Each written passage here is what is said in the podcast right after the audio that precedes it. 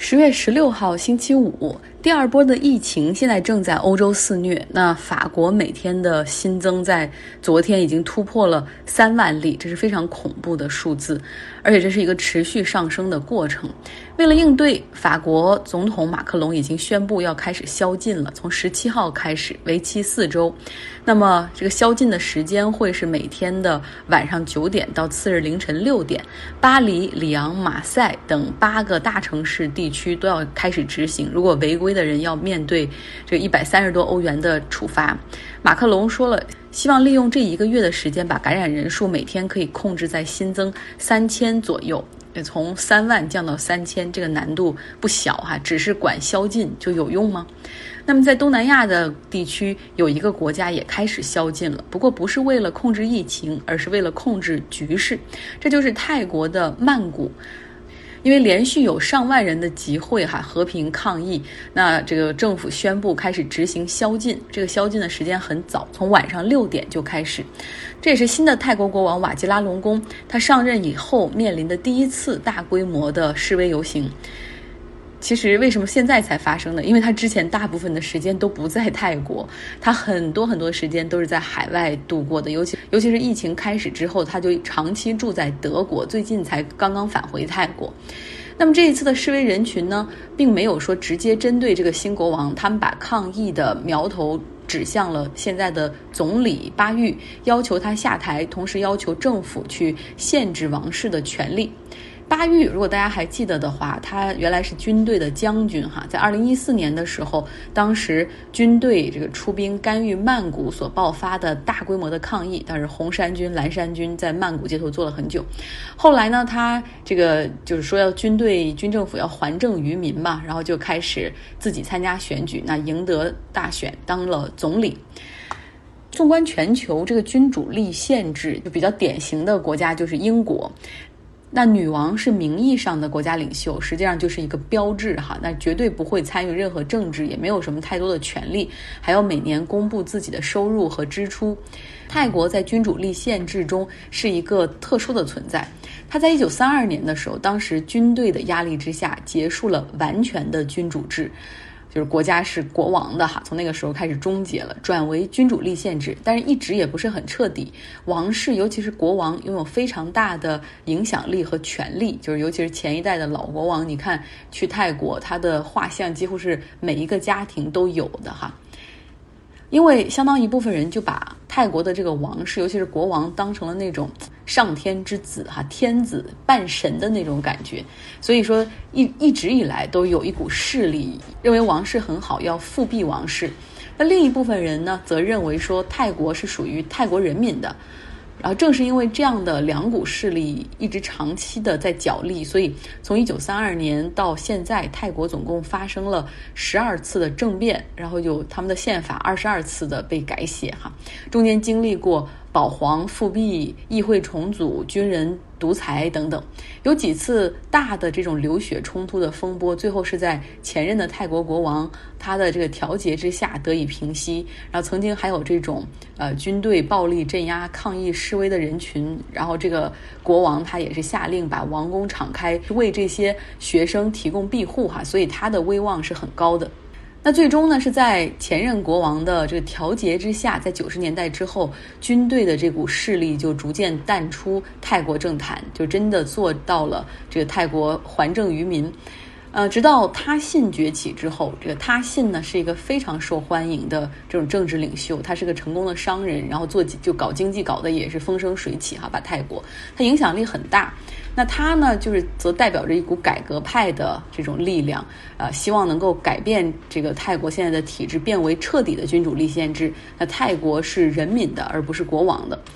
但是受欢迎，同时有这样呼声的结果，就是从二零零六年开始被迫流亡海外。那之后的许多年，我们就经常能够看到，在泰国会有红衫军，红衫军就是支持他信的这一一些，然后和黄衫军的这种保皇派的对立。六年前的时候，这个军队镇压并且接管了政府，包括后来还政于民的时候，这个巴育依旧要坚持去参加大选哈。他认为有他的存在的话，可以帮助王室实现平稳的过渡，就是你能够看出军队和王室的关系还是比较紧密的。那目前呢，这位新的国王。呃，他真的是有很大的争议，哪怕就是在王室内部，很多他的兄弟姐妹也特别不喜欢他，因为他是一个丑闻不断的花花公子啊，先后有四个妻子，然后长期生活在海外。哪怕他现在就是他的儿子，就是所谓的太子吧，也都目前一直在德国生活。像过去的老国王，好多泰国人是见过他的哈，就是他有的时候会乘车外出，百姓见面或者参加活动。但是这个新的国王，很多人。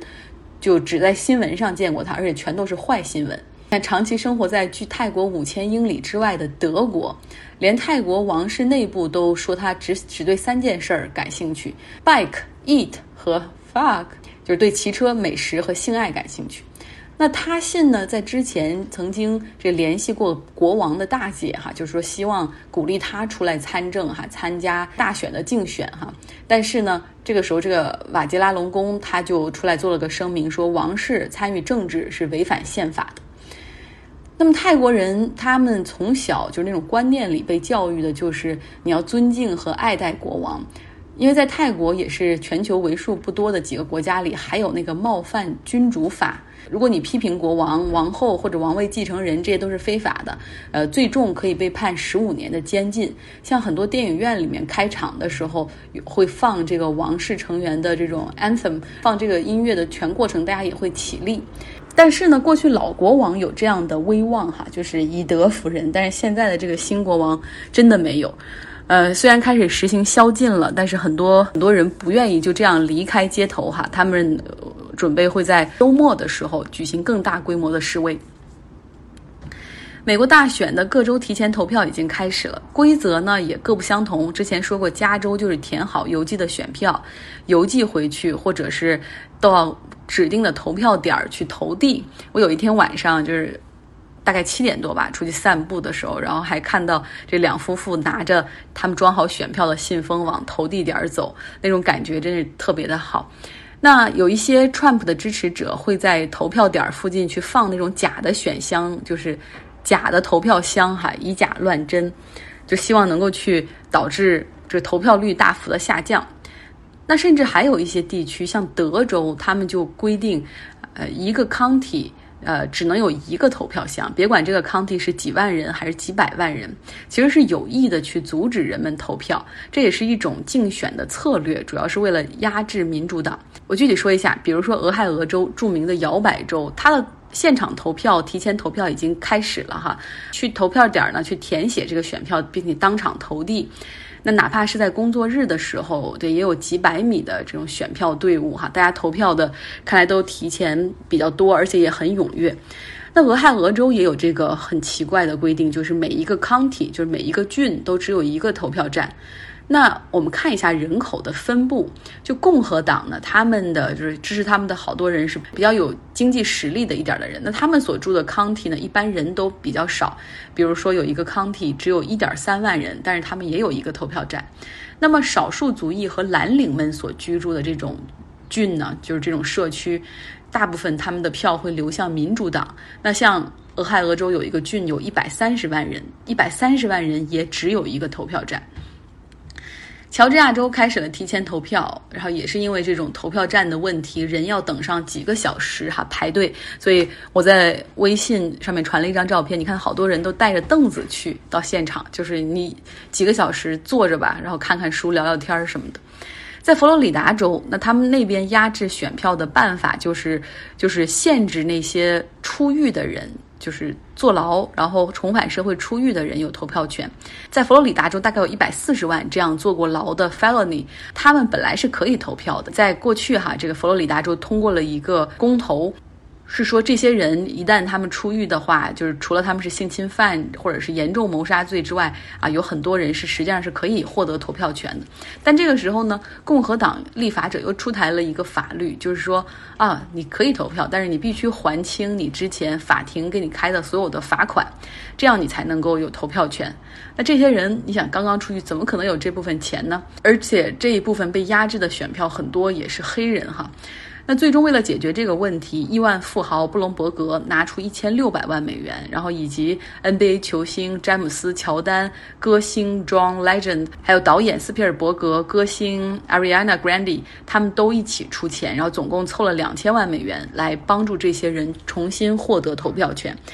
然后结果这个公益组织在实际操作中发现，哇，就算有钱也很难，实际上连法庭。都搞不清楚，就是一个人到底要罚多少款，因为很多的记录并没有妥善的保管和移交。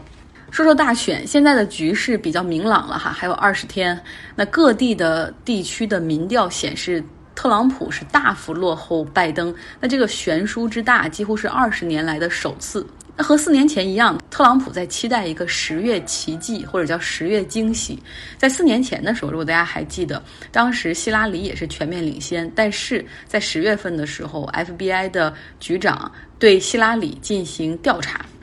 那么今年呢？这特朗普在想谁能给他这个十月惊喜，所以他炮制说，你看疫苗肯定能能在大选之前问世。然后呢，他还找让他的团队四处去找拜登的黑料。那果然，他的团队和盟友们搞了一篇拜登儿子就是 Hunter 的黑料，然后登在了挺特朗普的报纸为数不多的报纸上，叫《纽约邮报》。这个报纸也是跟福克斯他们是穿同一个裤子哈，都是属于默多克。